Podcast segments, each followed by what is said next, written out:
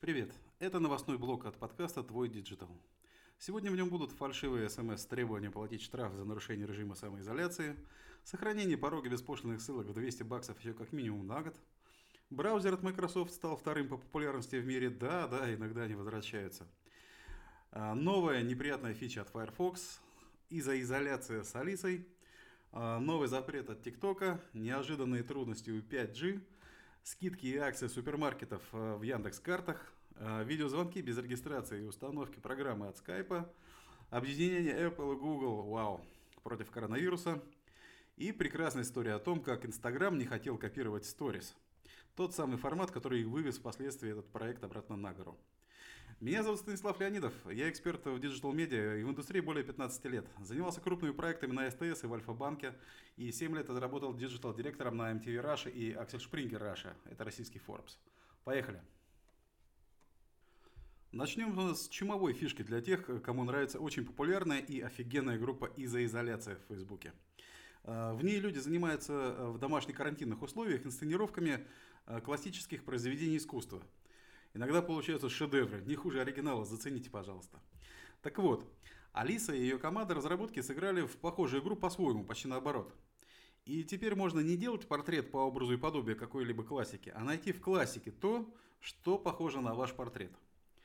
А, и если в приложении, только на мобильных, сказать Алисе «я художник», она попросит показать ей – можно ответить селфи с камеры или из фотоальбома, и Алиса постарается найти в сокровищнице мирового искусства похожий портрет. А, как всегда в историях с творчеством и искусственным интеллектом, не каждый раз выходит прикольно, но временами находки ошарашивают. А, так что тут, как и везде, надо заняться совместным творчеством. Пусть Алиса пробует, а вы выберите лучшее. И вперед. О гадах. Быстрее всех э, к изменениям в окружающем мире адаптируются тараканы, крысы и мошенники – Цифровые технологии применяют пока только последние, о них и расскажу. Э, кому самоизоляция, кому еще одна возможность для разводки. Играют, э, как всегда, на страхах и недостаточном знании новых обстоятельств. Уже появились фальшивые уведомления с требованием заплатить штраф за нарушение режима самоизоляции – Э, рассылка этих уведомлений идет через смс и мессенджеры.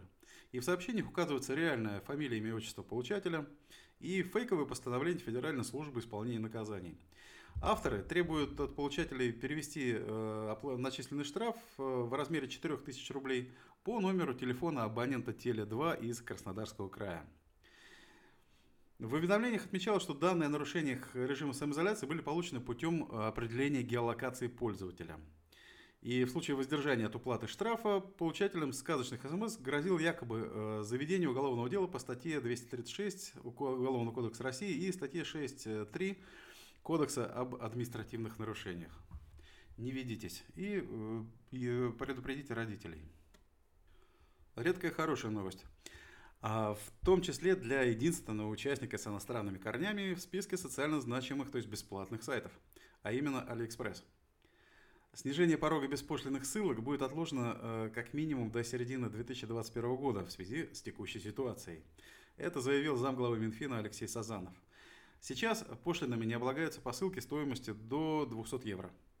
А ранее Минфин предлагал снизить порог до 100 евро уже к этому июлю, а к 2022 году вообще до 20 евро. В Федеральной таможенной службе подсчитали, что снижение порога принесет бюджету около 300 миллиардов рублей за 2020, 2021, 2022 года. Но потом пришел коронавирус. А, напомню, что с этого года при заказе за рубежом товаров стоимостью свыше 200 евро или весом более 31 килограмма необходимо заплатить пошлину в размере 15% от стоимости, но не менее 2 евро за килограмм. Такие правила зафиксированы в новом таможенном кодексе, который приняли все страны Евразийского экономического союза, в том числе и Россия. Стоимость покупок не будет суммироваться в течение месяца. 2020 год – это реальный год малопредсказуемых катаклизмов. Оцените, браузер Microsoft Edge вышел на второе место в мире по популярности. А NetMarketShare выпустил отчет о самых популярных операционных системах и браузерах в марте 2020 года. А в отчете говорится, что Microsoft Edge, который многие считают э, преемником ослика нашего незабвенного Internet Explorer, э, стал вторым по популярности браузером в мире. Chrome увеличил свою рыночную долю до 68,5%. Э, за ним следует Microsoft Edge с долей 7,6%. Э, ранее второе место занимал Mozilla Firefox, э, который оказался на третьей позиции с результатом 7,2%. А четвертое место занимает Internet Explorer, у которого чуть менее 6%. Может поэтому, но Firefox сразу стал портиться. Теперь он будет напоминать пользователям, что им давно не пользовались. Вот так бы с гантелями под твоей кроватью, да? А, новое обновление Firefox 75 а, принесло в себе функцию Default Browser Agent. Теперь этот хитрый релиз а, будет собирать информацию о браузерах, которыми вы пользуетесь, и отслеживать браузер по умолчанию. И напоминать о том, что вы им не пользуетесь, он будет ежедневно.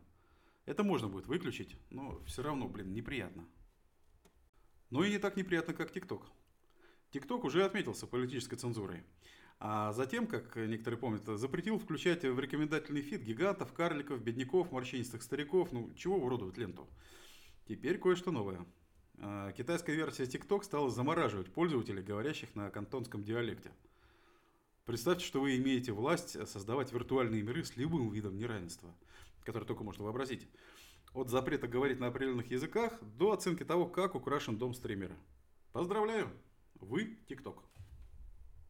Появилась еще одна фишка, которую могут использовать в качестве аргумента «Вы что, хотите как в Англии и Голландии?» С естественным ответом «Нет». Хотя мы это физически просто не можем пока повторить и пару лет еще не сможем. Да, из-за того, что технологии связи 5G у нас еще нет. Но это вообще отдельная интересная тема. Так вот, в Нидерландах вслед за Великобританией начали разрушать вышки сетей 5G. Четыре вышки сотовой связи были повреждены или подожжены на прошлой неделе в Нидерландах противниками развертывания сетей 5G. Ранее в апреле не менее 20 инцидентов с поджогами или другими повреждениями произошло в Великобритании. А действия вандалов пострадали не только вышки с оборудованием 5G, но и базовые станции стандарта 3G и 4G. Что вообще происходит? Э, целый ряд групп активистов в Нидерландах выступает против э, появления сетей 5G, в основном из-за опасений, что радиоволны могут нанести вред здоровью человека. В Англии все конкретнее и от того фантасмагоричнее – Якобы мобильные сети виноваты в пандемии коронавируса. По уверениям американского врача Томаса Коуэна, в Африке нет 5G, и поэтому там не выявлено случаев заражения коронавирусом. Ничем не обоснованная точка зрения высказана на саммите по вопросам здравоохранения и не совсем совпадает с официальными данными. На самом деле в Африке тысячи подтвержденных случаев заражения коронавирусной инфекцией. Такие заявления провоцируют людей верить тому, что именно из-за воздействия 5G разрослась пандемия коронавируса. А в британском департаменте по цифровым технологиям, культуре, СМИ и спорту подчеркнули, что именно популярность этого фальшивого мнения привела к разрушениям базовых станций 5G. Вот у нас 5G э, нет вообще, с ним вообще ситуация очень нехорошая, об этом потом расскажу. А вот э, нет 5G, а вирусы, ну, вы сами прекрасно знаете – Китай вот от нас только что границу закрыл, как раз для того, чтобы вирус не импортировать. В общем, мы доказательства для англичан и голландцев, да вообще для всех, что не в 5G дело. А появятся, даст бог, такие у нас вышки, никому не дадим сломать.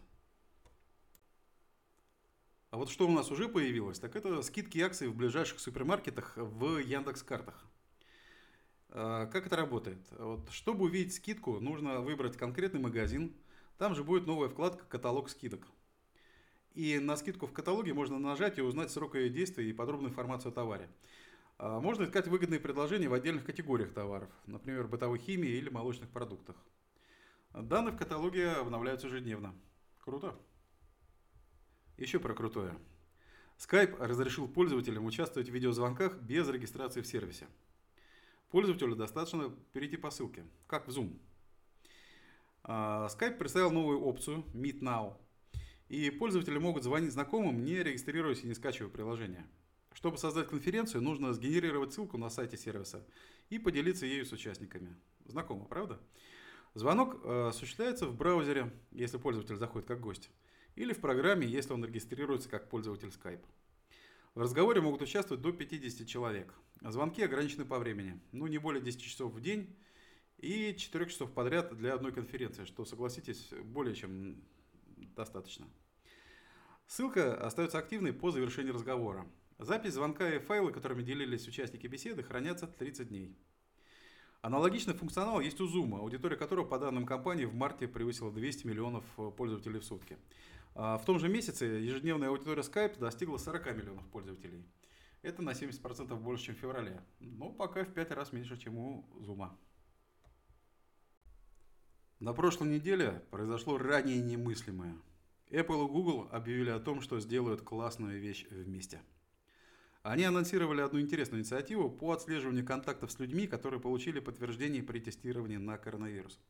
Суть заключается в том, что смартфоны с операционными системами обеих компаний будут обмениваться анонимными идентификационными ключами через Bluetooth, что будет выступать подтверждением близкого контакта.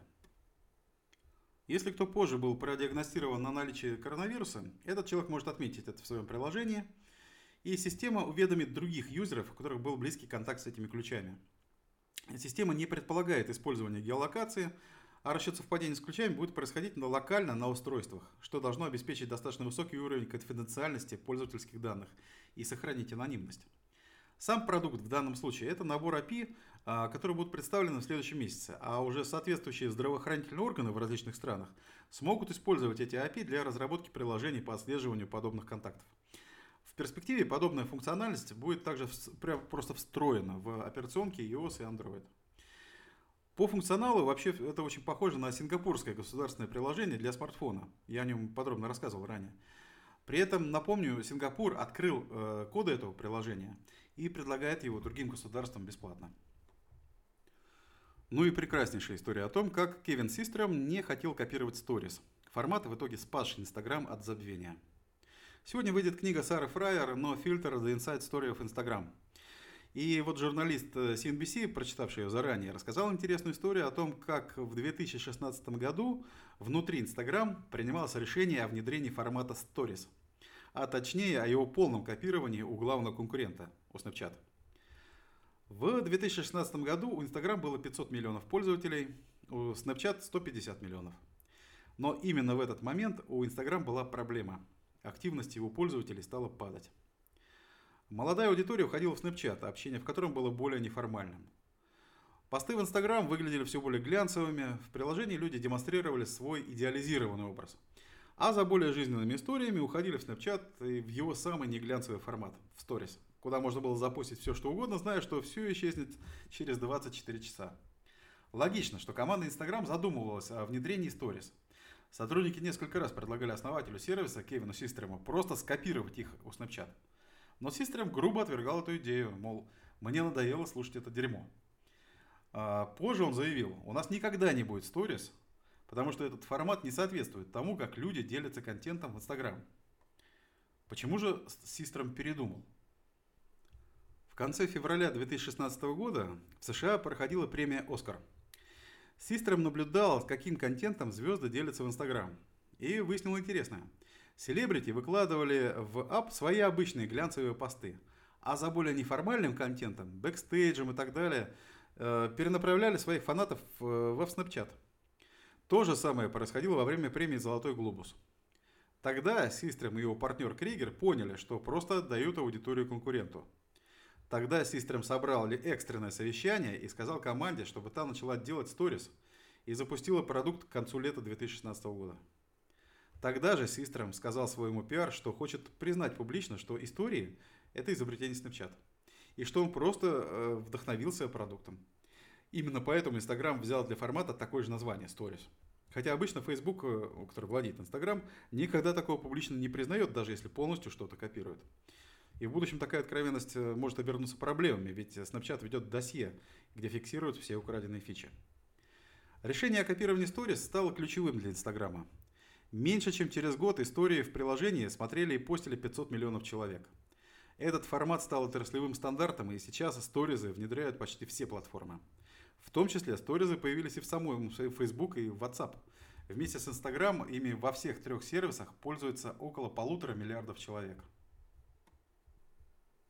На сегодня все. Это был твой Digital, подкаст о цифровых технологиях.